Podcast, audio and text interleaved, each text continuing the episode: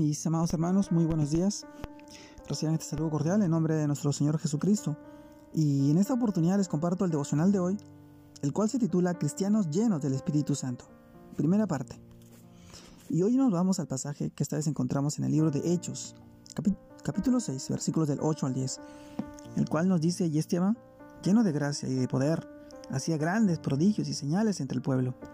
Entonces se levantaron unos de la sinagoga llamada de la de los libertos y de los de Sirene, de Alejandría, de Cilicia y de Asia, disputando con Esteban, pero no podían resistir a la sabiduría y al espíritu con que hablaba. Hechos capítulo 6 versículos del 8 al 10. Mis amados hermanos, el título de este devocional, Cristianos llenos del Espíritu Santo. Primera parte.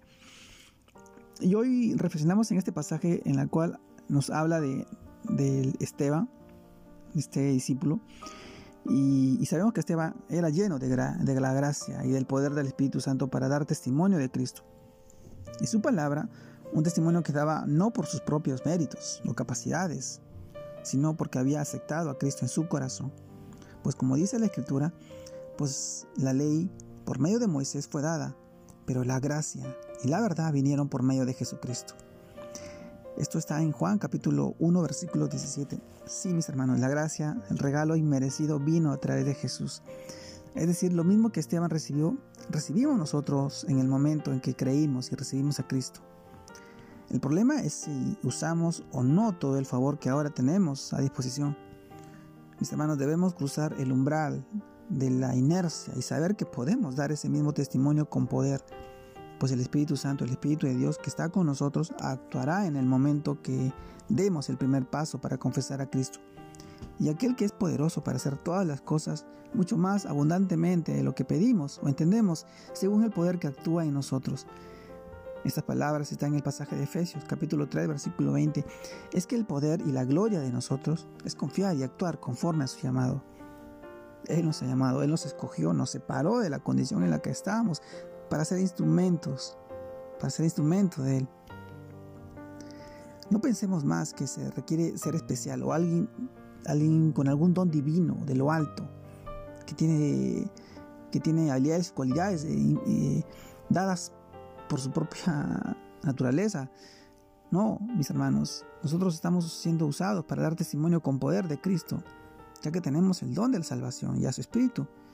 ¿Qué más necesitamos? ¿Qué más queremos?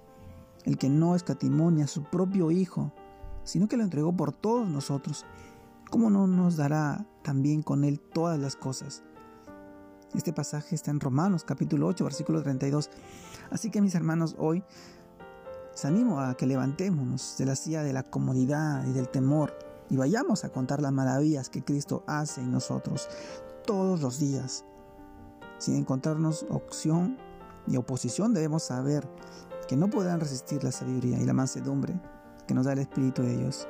Pues al igual que estuvo con Esteban, así también estará con nosotros.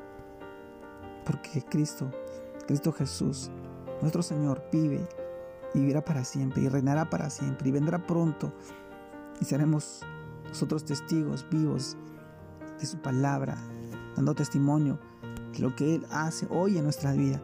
Y de alguna manera yo te animo a ti a que tú puedas fortalecerte cada día en su palabra, escudriña, permite que te hable, aliméntate, nútrete, ese alimento espiritual que es para bendición, para salvación, y que no solamente eh, te conlleva a ti, sino también a tu familia, a tu simiente, a tu descendencia, a todas aquellas personas, porque el Señor nos ha mandado a ser de bendición, a predicar las buenas nuevas, el Evangelio de Jesucristo.